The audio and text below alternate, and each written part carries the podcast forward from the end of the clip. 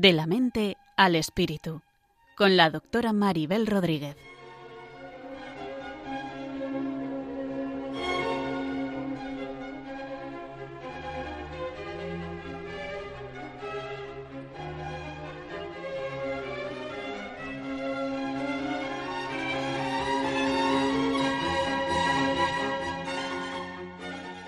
Saludos a todos y bienvenidos a un nuevo programa de la mente al espíritu. Un programa que pretende tender puentes desde la psicología y la psiquiatría hacia la espiritualidad, hacia la religión, con la intención de tener una visión más completa del ser humano y aportar ideas que nos ayuden a vivir mejor. En el programa de hoy nuevamente nos centraremos en la situación que estamos viviendo con el coronavirus o COVID-19. Y antes de empezar hablar de diversas ideas, nuevamente vamos a pensar por un momento en estas personas que lo están pasando mal, a quienes dedicamos el programa, a los enfermos y a sus familiares especialmente, a los médicos y también a otros profesionales sanitarios a los que les toca una dura tarea en estos días, y también Quiero dedicarlo a todas las otras personas que están haciendo posible que se mantenga todo adelante, los policías, las personas que trabajan en los supermercados, los transportistas y todos aquellos héroes anónimos que velan porque todo esto salga adelante, porque todo salga bien. Incluso quiero pedir por los políticos, pues entiendo que no deben tenerlo fácil y que ojalá tengan mejor inspiraciones y mejores inspiraciones e ideas para ayudarnos a todos. Pidamos por todos y especialmente por la salud para los enfermos y por fuerzas para los familiares. Lógicamente, pidamos especiales fuerzas para quienes han perdido a seres queridos por la enfermedad. Y nuevamente, pues os pido una oración por los médicos que están en primera línea de batalla. Todos ellos están luchando por, que todo esto salga adelante. Está claro que estamos atravesando momentos difíciles y que nos toca pasar por un túnel del que anhelamos que se acabe pronto, que sea corto, para encontrar lo antes posible la luz, la salud, la libertad y todo lo que necesitamos para estar bien en armonía con nosotros mismos y con todos los demás. Mientras tanto, nos queda contar con la luz de nuestros corazones, que a su vez se alimenta del apoyo que Dios nos da y de todos los que nos rodean. Ahora mismo, más que nunca, es importante la solidaridad, el amor y la inspiración, y toda ayuda es bienvenida para todos nosotros, a pesar de que nos encontremos con la enfermedad, con el sufrimiento y con la muerte, todos los días, al menos en las noticias, en las malas noticias que nos rodean, pues nos pueden llevar a la tristeza, a la confusión o al desánimo. Y es importante que entendamos que estas emociones son normales, que es preciso aceptarlas y también entender que necesitamos expresarlas al menos para nosotros mismos y hacer algo que nos ayude a calmarnos, a encontrarnos en paz. Incluso yo os planteo que es un momento que es bueno aprender a pedir ayuda cuando nos sintamos mal y pedir una ayuda al otro es una manera de abrir nuestros corazones y una buena cura de humildad para nuestros egocentrismos y narcisismos y es una manera de conectarnos y hacernos bien unos a otros, pues siempre es posible en la vida estar de un lado o del otro, de ser el que ayuda o de ser el ayudado. ¿Por qué no dejarnos ayudar si es lo que necesitamos? Y obviamente, ¿por qué no dar ayuda si es algo que otros necesitan? No obstante, el mayor reto algunos días es encontrar luz en la oscuridad. Quizás mirar hacia lo alto y hacia lo profundo puede ayudarnos a descubrir de mejor manera a ver, a ver quiénes somos y desde esa percepción de quiénes somos es más posible que seamos conscientes de cuál es la mejor respuesta que podamos dar. Siempre nuestra mayor capacidad partirá de nuestras habilidades reales y no de imaginarnos cosas que no somos capaces de hacer. Por si sirve de inspiración, os voy a leer un poema de una hermana carmelita, una monja que se llama Lucía Carmen de la Trinidad, que es hermana del Carmelo Teresiano de Antequera. nos dice lo siguiente si sabrá la primavera que la estamos esperando, si se atreverá a cruzar nuestros pueblos despoblados colgando en nuestros balcones la magia de sus geranios, si dejará su sonrisa esculpida en nuestros campos pintando nuestros jardines de verde, de rojo y blanco, si sabrá la primavera que la estamos esperando. Cuando llegue y no nos vea ni en las calles ni en los barrios, cuando no escuche en el parque el paso de los ancianos, o el bullicio siempre alegre de los chiquillos jugando, si creerá que equivocó la fecha del calendario, la cita que desde siempre la convoca el mes de marzo. Si sabrá la primavera que la estamos esperando. Cuando estalle jubilosa llenando de puntos blancos los almendros, los ciruelos, los jazmines, los naranjos, y no vea que a la Virgen la preparan para el paso, que se ha guardado el incienso, el trono, la cruz y el palio, y que Cristo, igual que todos, está en su casa encerrado y no lo dejan salir, ni el jueves ni el Viernes Santo. ¿Pensará la primavera que tal vez se ha equivocado? ¿Escuchará los lamentos de quien se quedó en el paro, de quien trabaja deshoras por ayudar a su hermano, de aquel que expone su vida en silencio y olvidado? ¿Escuchará cada noche los vítores, los vítores, los aplausos que regalamos con gozo al personal sanitario? Pensará la primavera que tal vez se ha equivocado y colgará sus colores hasta la vuelta de un año. Si sabrá la primavera, si sabrá la primavera que la estamos esperando, que nos prohíbe el beso, que está prohibido el abrazo, el corazón, sangre y fuego, el corazón desangrado. Si sabrá la primavera que ya la estamos soñando. Asomados al balcón de la esperanza, esperamos como nunca que ya vuelva y nos regale el milagro de ver florecer la vida que hoy se nos va de las manos. Bienvenida primavera, Hueles a incienso y a ramos con tu traje de colores y los cantos de tus pájaros. Ven a pintar de azul el cielo, esta tierra que habitamos. ¿No sentís que en este mundo algo nuevo está brotando? Si será la primavera que está apresurando el paso. Pues ojalá la primavera nos aporte luz e inspiración. Y vuelvo a la idea del programa, pues en estos momentos de sufrimiento, de dolor que estaba planteando, que todos estamos presenciando, al menos como testigos, me parece que es pertinente escuchar la voz de quienes encontraron luz en mitad de la oscuridad y que lucharon para ayudar a otros. Tal fue el ejemplo de Edith Stein, mujer judía convertida al cristianismo, filósofa y monja carmelita que murió en campo de concentración. Hoy beberemos de su experiencia y enseñanzas a través de un experto en su vida y en su obra, pues centraremos gran parte del programa en sus aportaciones acerca del sentido del sufrimiento. Por si sirve de ayuda, vuelvo a citar la frase de Edith Stein que mencioné en el programa pasado, que dice Mientras más oscuro se va haciendo alrededor nuestro, más debemos abrir nuestros corazones a la luz que viene de lo alto. Como vemos, ahí hay una inspiración que puede ser útil en un momento, útil en un momento de oscuridad. Edith Stein fue una mujer sabia y santa que nos mostró cómo encontrar luz en la oscuridad a pesar de vivir en una época de gran sufrimiento que fue la Segunda Guerra Mundial. Para saber más acerca de qué nos puede aportar Edith Stein a nuestros días, contaremos hoy con la participación de un gran experto en ella, que es Francisco Javier Sancho Fermín, doctor en teología con especialización en espiritualidad y sacerdote carmelita descalzo que además es director del Centro Internacional Teresiano Sanjuanista de Ávila, CITES, también llamado Universidad de la Mística. Francisco Javier Sancho Fermín además ha sido codirector de la edición de las obras completas de Edith en español. Buscaremos en este diálogo una aproximación entre ciencia y fe, sobre todo con una apertura a ver las aportaciones de esta autora y con la esperanza de que nos sirvan a todos como fuente de luz y de ayuda en estos momentos difíciles.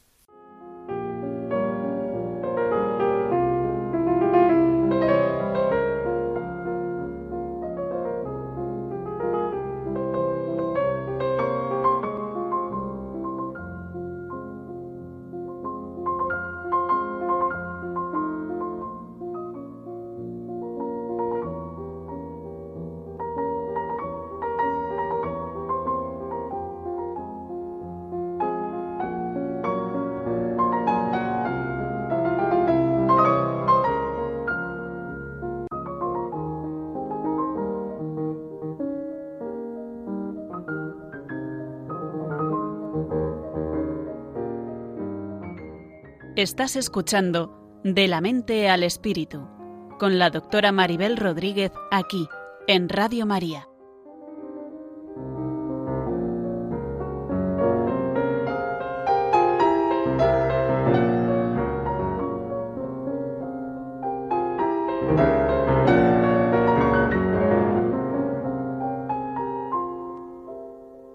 Aquí seguimos en el programa de la mente al espíritu y como os decía hace unos segundos, eh, hoy participa en el programa Javier Sancho Fermín, que es sacerdote carmelita y experto en Edith Stein. Hola Javier, ¿qué tal? Muchas gracias por estar aquí. Pues, un gusto poder saludarte y estar con todos los oyentes de Radio María. Muchas gracias por tu conocimiento tan profundo en Edith Stein, yo creo que es conveniente hacer una breve introducción acerca de quién fue ella. ¿Podrías decirnos quién fue Edith Stein brevemente? Pues mira, la verdad que la mejor palabra que yo creo que define a Edith Stein es la de una mujer buscadora de la verdad, pero una verdad entendida como tratar de poner en evidencia el verdadero valor del ser humano. Y eso es lo que en definitiva va a definir toda la trayectoria vital y existencial de Edith Stein. Desde su judaísmo vivido en familia, desde su interrogarse cuál es el papel que, desempeñamos los seres humanos en el mundo, hasta su dedicación pues a, temáticas como eh, la filosofía, la psicología, y luego, sobre todo, su implicación en el mundo activo, ya sea como voluntaria de la Cruz Roja en la Primera Guerra Mundial, que le va a poner muy en contacto con, la crueldad también del ser humano, pero de la misma manera su búsqueda de, tratar de, de, dar respuesta a qué es lo que constituye la dignidad del hombre y la dignidad de la mujer, ¿no? De hecho, ella se va a implicar en todos los movimientos feministas de inicio del siglo XX, sobre todo en la búsqueda de los derechos del voto y de ciudadanía de la mujer.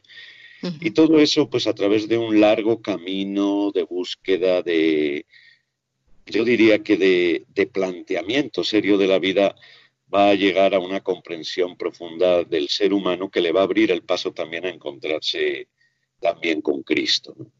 Eso le va a marcar un poco también toda su trayectoria a partir de su conversión como una mujer dedicada al diálogo, al encuentro, a ayudar a crecer en ese prestar atención a lo que verdaderamente constituye la dignidad del ser humano.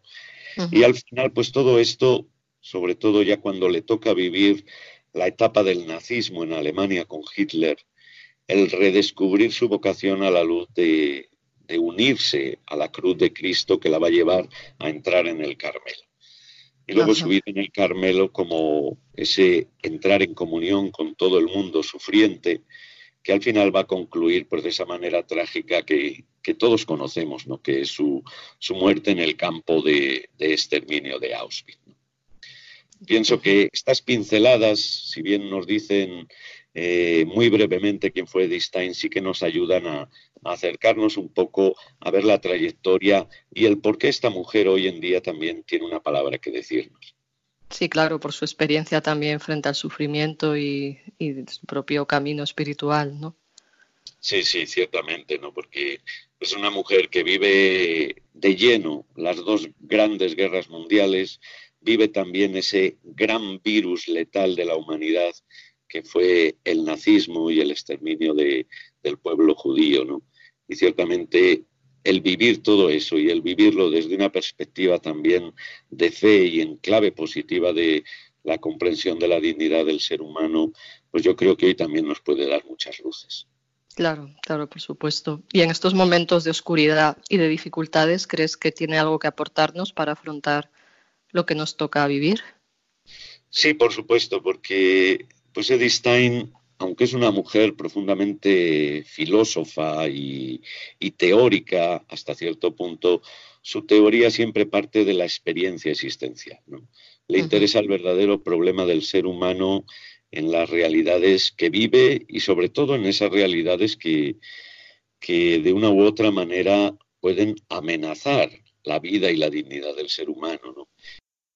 que hoy vivimos, pues en cierto modo, pues tiene sus semejanzas, porque hoy quizás no es un enemigo exterior, no es una lucha de un pueblo contra un pueblo, sino la lucha, en definitiva, de toda la humanidad frente a un virus que, que nos ha hecho caer absolutamente todo y que no cabe duda de que, aparte del sufrimiento que se está provocando, nos está cuestionando muchas realidades que, quedábamos por superadas y por vencidas.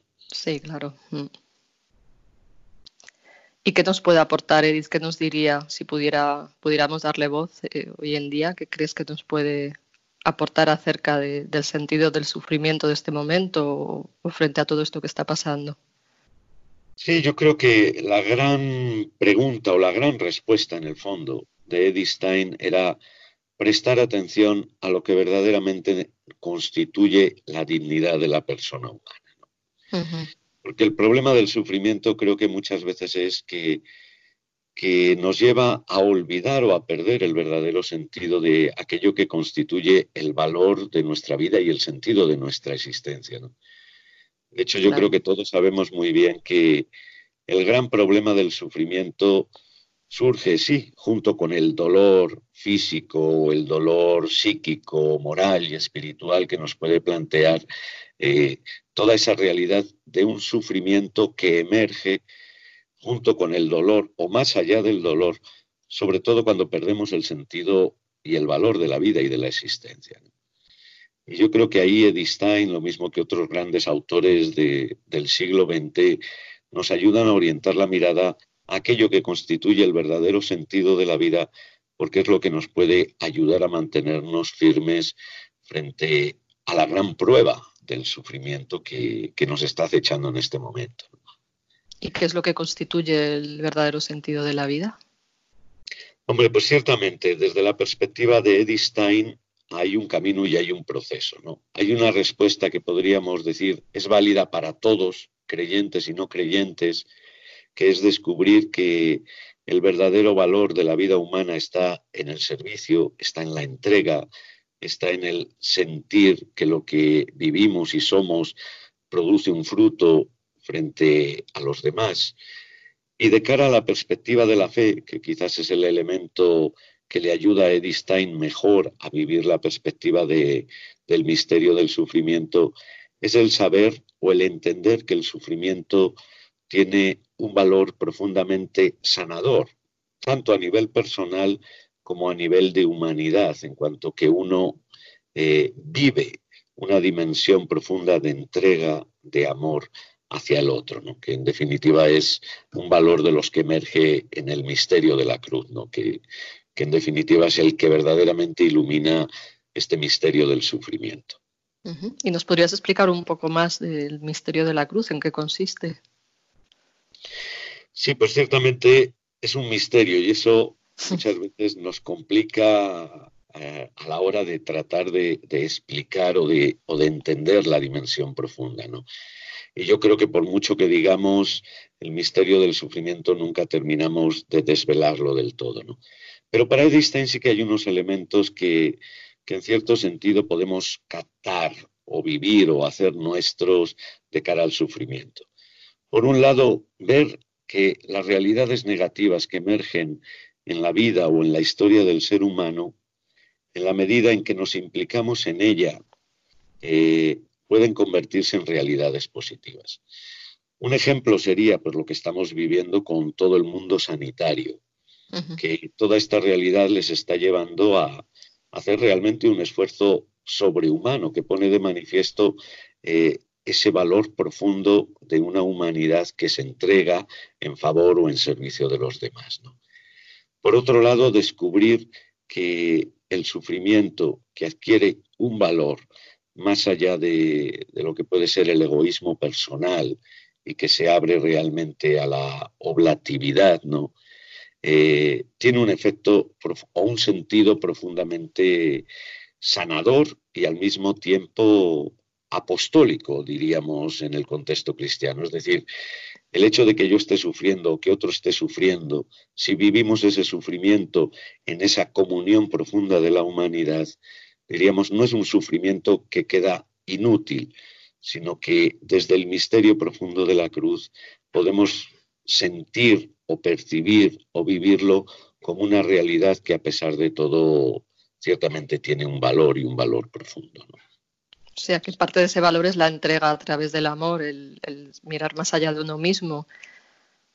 Ciertamente, ¿no? O sea, yo creo que eh, la realidad del sufrimiento, que podríamos definir un poco como eso que contradice la realización de, de, lo que es un proyecto de vida o de lo que son los valores de vida, se puede manifestar tanto si contraría el propio egoísmo y entonces se convierte o puede convertirse en un sufrimiento destructor de la persona, o por el contrario, diríamos que toca esa dimensión profunda del amor, de la compasión hacia el otro, ¿no? Y que me hace sentirme más unido con el otro y, salir de mi propio ego hacia el otro, tanto en la comprensión como en la disposición a, ayudar y a sufrir, podríamos decir, con él. ¿no? ¿Y hay algo que uno puede hacer para crecer a través de ese sufrimiento? O sea, desde la perspectiva de que desde nuestra posición humana sea más posible esa apertura al amor y, y, a que el sufrimiento nos transforme de manera positiva. O sea, ¿Hay algo que el ser humano pueda hacer? Sí, ciertamente, ¿no? O sea, no cabe duda que el proceso del sufrimiento pues también es en el fondo un camino y un aprendizaje, ¿no? Mm. Que va a implicar ante todo y sobre todo pues una aceptación de la realidad, ¿no? De no negar esa realidad, de acogerla, de implicarse en ella cada uno desde su lugar, desde su puesto, desde su perspectiva, ¿no? Y desde ahí, diríamos, eh, descubrir cómo eso va rompiendo nuestros círculos eh, de egoísmo, ¿no? Y nos va abriendo también hacia una comprensión, compasión, pero al mismo tiempo a un esfuerzo aún mayor, ¿no? Que sería el de implicarnos desde nuestras posibilidades también en la, en la ayuda hacia el otro, ¿no? Aquí sería algo así como una, una, actitud, ¿no? O sea, como una, una posición determinada que uno trabaja para, ponerse en ella o cómo, o cómo sería? Sí, sí, sí, sí, sí. Yo lo veo un poco desde esa perspectiva, ¿no? De decir, pues bueno, el sufrimiento me transforma, el sufrimiento me une, el sufrimiento eh, potencia en mí también esa capacidad de amar, ¿no? Y que luego, pues, podremos desarrollar de, de múltiples maneras, ¿no? se puede desarrollar incluso, pues como ahora nos toca a la gran mayoría, ¿no? Desde casa, desde esa unión, desde esa oración que nos pone en comunión con el otro, ¿no? Pero sin caer en espiritualismos, ¿no? Sino realmente abriéndonos. ¿Y qué sería espiritualismo? ¿A qué te refieres exactamente? Pues a veces el peligro que hemos tenido muchas veces, tanto en la religión como en las pseudo religiones, ¿no? De pensar que con tener ya un sentimiento, ya con eso estoy implicado en la realidad, ¿no? Es decir, sí, el sentimiento ciertamente es importante, pero el sentimiento creo que nos tiene que llevar a una implicación existencial, podríamos decir, ¿no? No tanto en el sentido de que tengo que ir a la calle a ayudar, que pues posiblemente en muchos casos sería imposible, pero sí en esa perspectiva de cultivar unos sentimientos que nos ayuden a romper los círculos del egoísmo y a vivir en una actitud de apertura eh, hacia la necesidad del otro, que puede ser simplemente hablar por teléfono, que puede ser eh, simplemente decirle una bonita palabra o prestarle alguna ayuda puntual en un momento determinado, ¿no? Creo que los caminos son múltiples siempre y cuando rompemos el círculo que nos puede encerrar simplemente en un sentimiento. Claro, entonces yo entiendo, según lo que dices, que el espiritualismo sería como recurrir a un sentimentalismo superficial donde uno se deja llevar por el impulso del momento, algo así. Eso es, eso es, ¿no? Porque a veces nos parece que con llorar el sufrimiento del otro ya parece que eh, somos muy buenos y, mm, en el fondo es una autocomplacencia, ¿no? Pues sí, pues sí. Bueno, pues vamos a, dar un momento de, de escuchar una canción para dar un descanso a nuestros oyentes y vamos a poner la canción Confía y ten calma que canta Carmela Martínez del disco Busca la Verdad, Edith Stein y Carmela Martínez.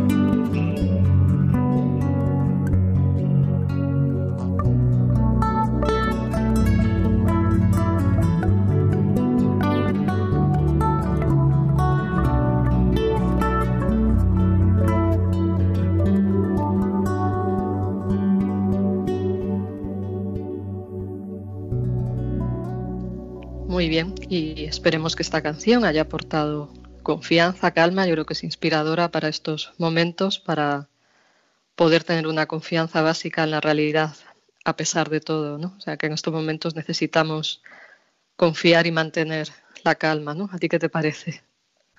Sí, no, eh, yo creo que es uno de los valores fundamentales que además es esencial en la vida de Distain, ¿no?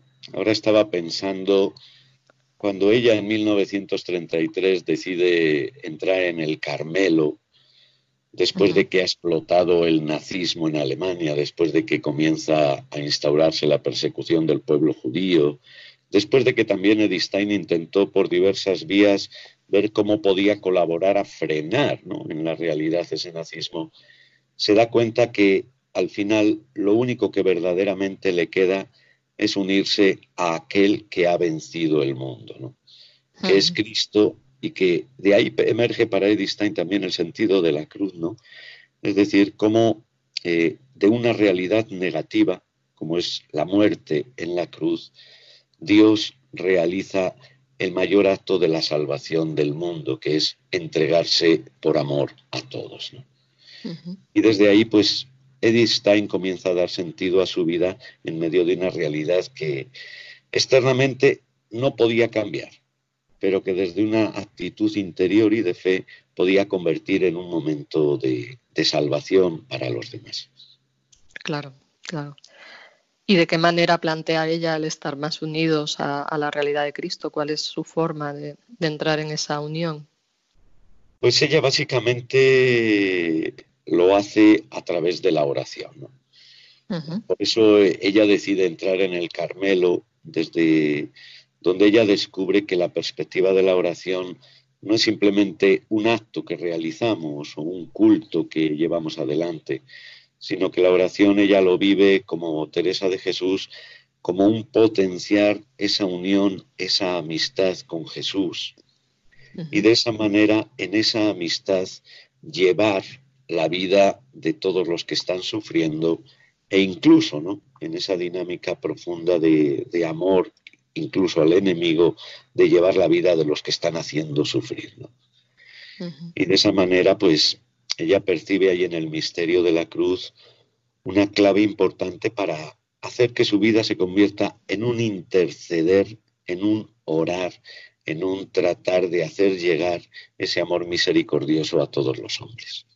Entonces entiendo que desde su perspectiva la oración es una unión de amor que te ayuda a traer amor a los demás. Eso es, ¿no? porque no cabe duda de que si Cristo entrega su vida por amor, eh, Stein ve que todo sufrimiento vivido en esa clave de entrega de amor adquiere el mismo valor que la cruz de Cristo, ¿no? Que es lo que decíamos antes, ¿no? Eh, lo que quizás resulta más doloroso del sufrimiento es no encontrarle un sentido o no encontrarle un valor, ¿no? Y la cruz de Cristo viene aquí pues a dar ese valor de decir, no, esto, aunque nos parezca inútil, eh, vivido en esa perspectiva de entrega, de unión de amor, adquiere el mismo valor que la misma cruz de Cristo. Sí, también se me ocurre que, esa cruz es una manera de mirar más allá del sentimentalismo superficial porque es aceptar, acoger el dolor y, y, a pesar del malestar que produzca el sufrimiento, las situaciones complicadas, como que, se, esa acogida del dolor y ese atravesar los propios sentimientos dolorosos te, llega te lleva a un sentir más profundo, que es más auténtico, ¿no? Claro, claro. En el fondo, eh, yo diría que es una de las dinámicas sanadoras que tiene el sufrimiento en el modo en que lo afrontamos y lo vivimos, ¿no? Que, que nos va liberando incluso de nuestro propio egoísmo, de nuestra propia soberbia, de nuestro encerrarnos en nosotros mismos para abrirnos a una actitud de vida diferente.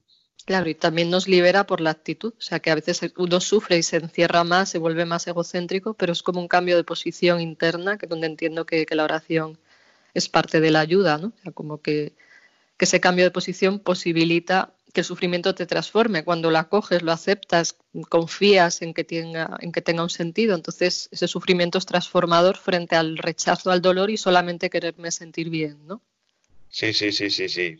Totalmente de acuerdo, ¿no? Con eso que, que planteas, ¿no? Yo lo veo, pues, como, como por poner un ejemplo quizás más cercano a todos, ¿no? Decir, eh, la entrega de unos padres, de una madre, de un padre hacia los hijos, ¿no? O sea, realmente los esfuerzos que hay que hacer, los trabajos que hay que realizar, los sacrificios, no se hacen simplemente por sacrificarse, sino que están motivados en base a un amor, en base a un deseo de que el otro crezca, de que el otro se desarrolle, ¿no?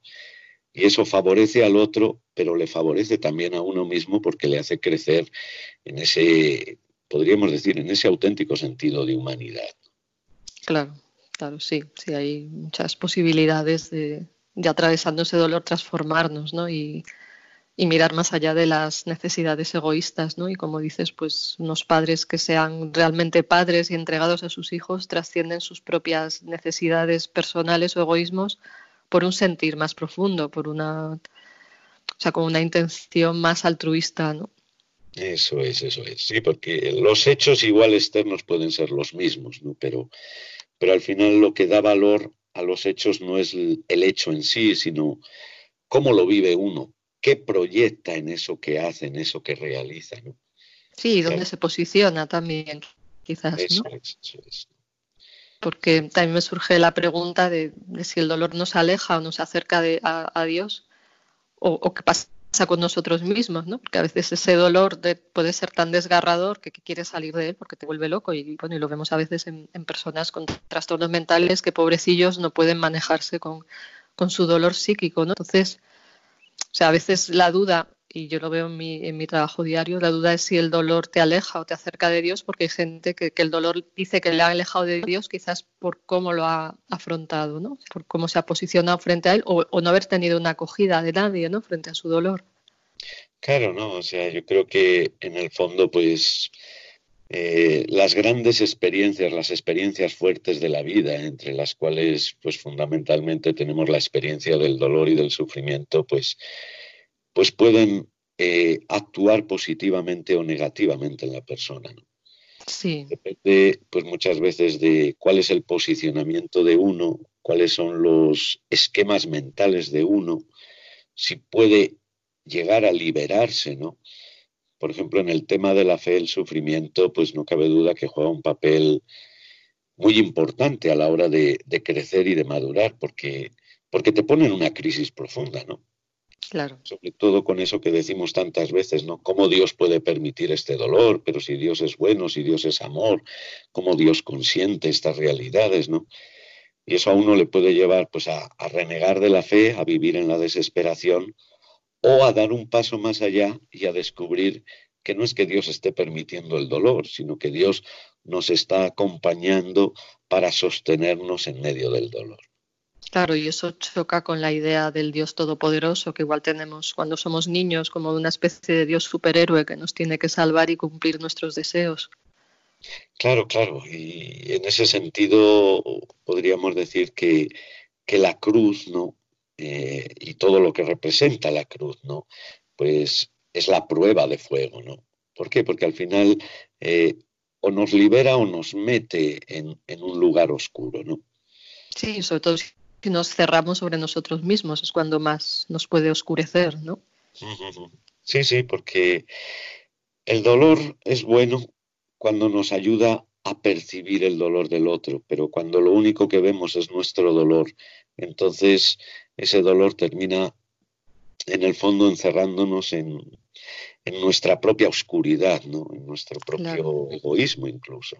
Claro, pero yo creo que está, ahí está la, posibilidad del amor del otro que se acerque al que está así. O sea, cuando uno está tan encerrado en un dolor muy intenso, tenemos la opción del amor del, de fuera que le saque a uno, ¿no? O sea, que, que a veces la transformación ya cuando uno no tiene más fuerzas no puede partir de sí mismo, sino de la empatía que el otro sienta por quien sufre, ¿no? O sea, que, a veces si uno está bloqueado, quien ayuda, quien acompaña, es quien puede ayudar a salir, porque la mente humana tiene muchas limitaciones muchas veces y uno se puede quedar atrapado en su dolor y si no hay una apertura de otro, o bien si uno no pide ayuda, porque también el propio narcisismo puede hacer que uno se encierre en su dolor y, y no tenga la humildad de abrirse, pedir ayuda a otro. Sí, sí, no, y, yo creo que este es uno de los valores fundamentales también de, la fe y emergentes en Stein, ¿no? Es decir, que somos individuos comunitarios, es decir, eh, el otro tiene un efecto profundamente sanador en mi vida y yo puedo tener un efecto profundamente sanador en el otro. Si soy capaz de empatizar con, con su dolor, con su sufrimiento y, ofrecerle un punto de apoyo para que él pueda abrirse a una experiencia diferente de comprensión de su propio dolor y sufrimiento. Claro, y eso solo lo podemos hacer en la medida que hemos acogido el propio dolor y sufrimiento, ¿no? Porque el sufrimiento también ayuda a empatizar con el sufrimiento de otros siempre y cuando lo hayamos digerido previamente. Y, ahí, pues, sabemos que dice Stein ha escrito sobre la empatía que ¿Nos podrías decir algo acerca de esa empatía? ¿Cómo podría ayudar a otros? ¿Qué, ¿A qué llamaría Edith Stein empatía para inspirar igual a las personas que puedan ser empáticas con el dolor de los demás?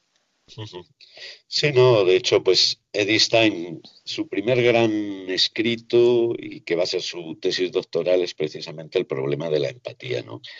Que para ella es fundamental para la vida del ser humano. ¿Por qué? Porque la empatía para ella es lo que fundamenta todos los actos verdaderamente humanos, relacionales, porque solo empatizando descubro y respeto al otro como persona en su experiencia. De tal manera que la empatía sería esa capacidad de, descubrir al otro en su propia experiencia, sin juzgarle y sin, sin, sin criticarle, podríamos decir, ¿no? sino simplemente acogiéndole en su dolor, ¿no? ¿Cómo sería? Sí, sí, Sí, sí, acogiéndole, diríamos, en su, en su experiencia, porque al final el dolor sí es una experiencia universal, pero la experiencia del dolor es siempre única y personal, ¿no? Sí. Y no podemos enjuiciar el dolor del otro en base simplemente a mi experiencia del dolor, sino que empatía significa aprender a escuchar el dolor del otro, ¿no? Eso es, aunque no lo entendamos, aunque nos parezca superficial, o sea, la vivencia del otro es la que le está desgarrando y la que el otro está sintiendo, ¿no? Claro, claro, eso es, ¿no? Porque eso para Edith Stein, al mismo tiempo que nos ayuda a descubrir al otro en su originalidad y en su valor, nos ayuda a ensanchar el horizonte de nuestra comprensión del dolor y del sufrimiento, ¿no? Porque la experiencia del otro siempre aportará a mi experiencia un modo de vivir el dolor del cual quizás yo no soy capaz de vivir o de experimentar. Claro, también nos enseña cómo vive el otro el dolor y cómo lo manifiesta, por supuesto, ¿no? Sí, sí, no, yo creo que ahí se abre un panorama y una lección humanizadora profunda, ¿no? Incluso diríamos para, para los no creyentes, ¿no? Porque aprender a abrirnos a la experiencia, en este caso del dolor, del sufrimiento del otro, nos ayuda a descubrir al otro en su verdadero valor, en su riqueza, en su originalidad incluso, ¿no? Porque ciertamente es, es, un mundo que se nos abre eh, cuando contemplamos al otro en su, en su propio dolor. Sí, desde luego. Que también a veces para poder acoger el dolor del otro necesitamos una fortaleza interior, como dice, dice Stein, ella habla en la ciencia de la cruz de la experiencia de ser sostenida por Dios, aun en mitad del mayor de los sufrimientos. ¿Podría explicarnos un poco más de a qué se refiere en eso de ser sostenidos? Que entiendo que también me ayuda a ayudar a otros, pero me podría ayudar a mí misma. ¿Qué es eso de ser sostenidos por Dios? Sí, para Edith Stein prácticamente esa es la, la madurez y la plenitud de una auténtica vida de fe. Que no se trata de creer simplemente que Dios está conmigo, sino llegar a percibir en lo profundo de uno mismo como mi vida, pase lo que pase, está en las manos de Dios. Es decir, me sé sostenido, como ella dice.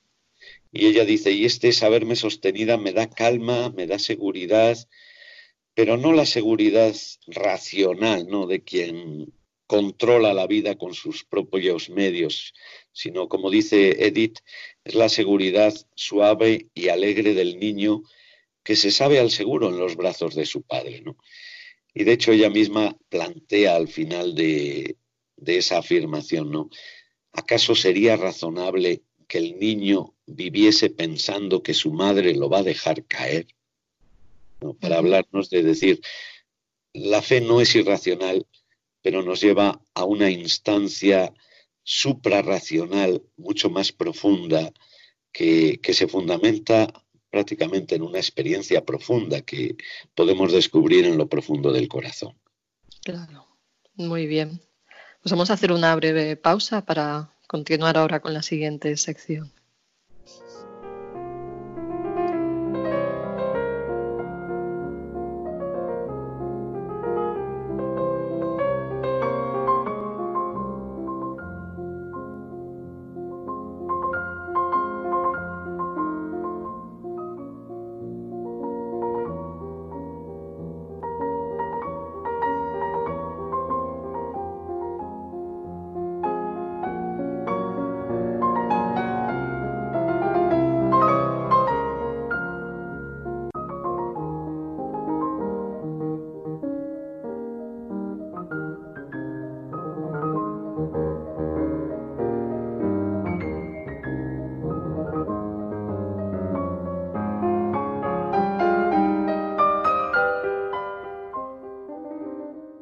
Estás escuchando De la mente al espíritu con la doctora Maribel Rodríguez aquí en Radio María.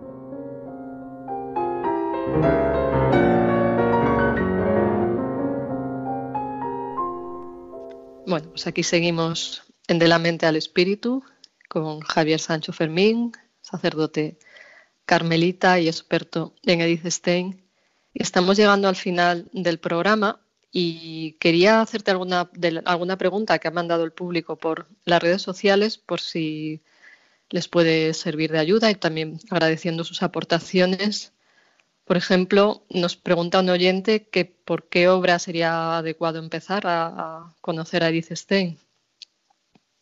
Sí, pues yo empezaría sobre todo por, por comprender un poco su vida, acercarse, por ejemplo, a su autobiografía, Historia de una familia judía, o incluso a su epistolario. ¿Por qué? Porque ahí nos encontramos con el personaje en su lucha cotidiana, en su búsqueda de esa verdad, en los entresijos de una historia muy curiosa, ¿no?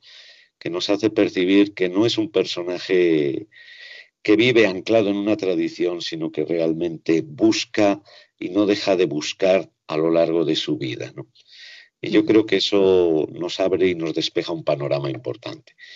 Y luego pues ya se puede empezar más directamente con, todos sus escritos. ¿no? La obra de Distain es, es muy amplia, eh, pero muchos de sus escritos quizás son muy complejos para los no familiarizados con la filosofía, ¿no? Pero tiene un montón de, de, escritos asequibles a todo el público, ¿no? Desde sus escritos espirituales o sus escritos de carácter pedagógico y antropológico. Diríamos, ahí hay una gran variedad que, yo creo que puede ayudar a, a, desvelar o a interrogarse o a resolver muchos interrogantes desde perspectivas muy diferentes. Muy bien. ¿Y su autobiografía es el que se titula Estrellas Amarillas? Sí, ese se publicó inicialmente con ese título que no, es el título que le dio Edith Stein, pero que, diríamos es la manera más fácil de encontrarlo. Vale, vale, para que por si sirve de orientación. ¿Y en estos momentos crees que puede ser más recomendable alguno de sus escritos para reflexionar sobre el sufrimiento o la situación que estamos atravesando? Sí, por ejemplo, en sus escritos espirituales que están reunidos en el quinto volumen de sus obras completas o también en otro volumen titulado Obras Selectas, yo creo que ahí encontramos muchas claves espirituales para, para vivir este momento de cruz y de sufrimiento, ¿no? Porque ella nos ofrece ahí muchas meditaciones que ella fue realizando precisamente en medio de la, de la persecución de los judíos de la Segunda Guerra Mundial, ¿no? donde parecía que la esperanza para muchos había desaparecido. Y ahí ella sabe unir la reflexión histórica con la reflexión de fe. Y eso creo que ilumina muy bien también este momento histórico que estamos viviendo. Y su libro La ciencia de la cruz, ¿crees que puede ser útil? Lo que yo creo que es complicado para la mayoría de la gente, ¿no? Pero igual para gente que sepa de filosofía o, teología o, gente que esté familiarizada con, la obra de Juan de la Cruz. La ciencia de la cruz ciertamente es un escrito de una profundidad y, de una calidad eh, y de una ayuda enorme, ¿no? porque en el fondo afronta la comprensión de todo el camino espiritual desde esa perspectiva de lo que implica el misterio de la cruz como misterio de amor en la vida del hombre. Y ahí yo creo que, surgen muchos elementos que nos pueden ayudar. Fenomenal. Y otra pregunta que hacen es que si se podría afirmar que la espiritualidad católica, como la que profesó Edith Stein, da una fortaleza especial para enfrentarse a las crisis. Yo creo que sí. Yo creo que es uno de los grandes valores dentro del cristianismo, ¿no? Porque diríamos, solo en el cristianismo emerge esa realidad que, ya el mismo San Pablo decía que resultaba escandalosa para los mismos judíos, que era eh, un Dios que es capaz de entregar su propia vida. ¿no? Sí, de sufrir con... Sí, sí, sí, que en el fondo es, es el Dios que viene a acompañarnos en las realidades más duras de la vida, ¿no? para decir que nunca estamos solos, que todo a la luz de la fe tiene un verdadero valor y un sentido no en la dinámica que a veces falsamente se ha dicho, ¿no? De que tenemos que sufrir para salvarnos. No, no tenemos que sufrir para salvarnos, sino que si el sufrimiento llega a nuestra vida, tenemos que descubrir también su valor y el sabernos acompañados en ese sufrimiento, ¿no? y entonces se convierte en un sufrimiento sanador y no anulador de la persona. Claro, claro. Además, no se trata de inmolarse y machacarse, sino que el sufrimiento va a llegar en toda vida humana y tampoco es ser masoquistas, ¿no? Claro, claro, claro. Es descubrir esa dimensión de que el sufrimiento, pues de una u otra manera, forma parte, como dices, de, la propia existencia humana por nuestra condición limitada, pero que al mismo tiempo, diríamos, va ligada estrechamente a nuestra capacidad de amar y de entregarnos. Claro. ¿Y querrías aportar algo más desde tu punto de vista personal a, tantas personas que están sufriendo? ¿Querrías decir algo a todos más personalmente, no solo a través de Edith Stein, sino tú qué querrías decirnos?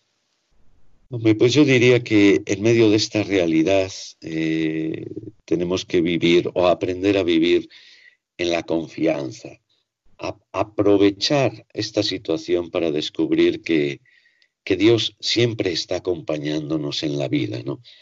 Que Dios, más allá de todas las mediaciones, se ha creado la verdadera mediación en cada corazón humano y que donde mejor lo podemos encontrar es precisamente ahí, en el corazón humano y sobre todo en el corazón del que, del que de una manera más directa pues hoy en día está sufriendo.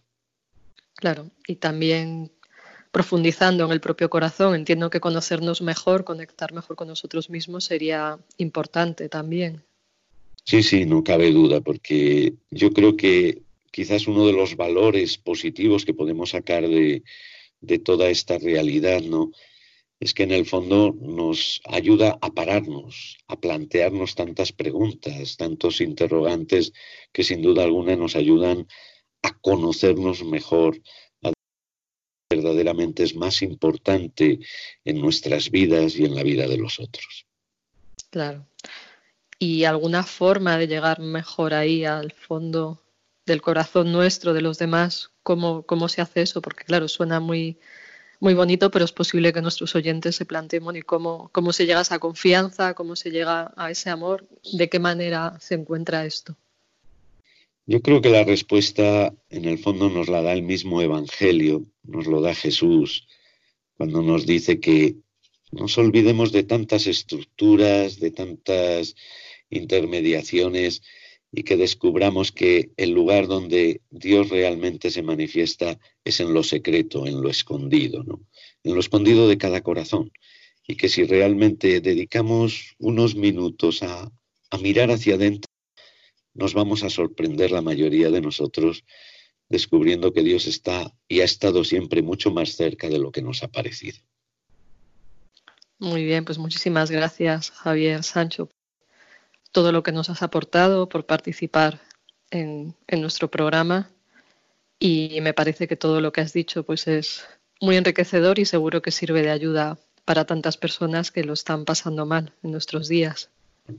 Pues muchísimas gracias a ti y a todos los oyentes y, si realmente pues alguna palabra sirve de, de, ayuda, de luz, de consuelo, pues ese es el mejor premio que, que un fraile puede recibir. Desde luego, es un, premio el poder dar a otros ¿no? y, ayudarles en el sufrimiento. Pues nuevamente gracias y pasamos a, concluir el programa que hoy ha tratado de transmitir la visión de Edith Stein frente al sufrimiento para darnos pistas y, e inspiraciones. Y os recuerdo el email del programa por si tenéis algún comentario, pregunta, cuestión, que es de la mente al espíritu, arroba maría dio, perdón, arroba radiomaria.es.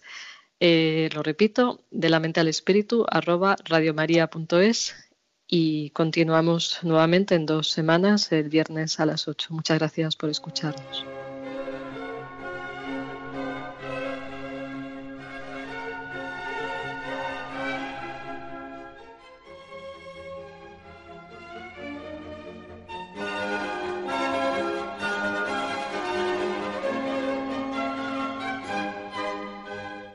De la mente al espíritu, con la doctora Maribel Rodríguez.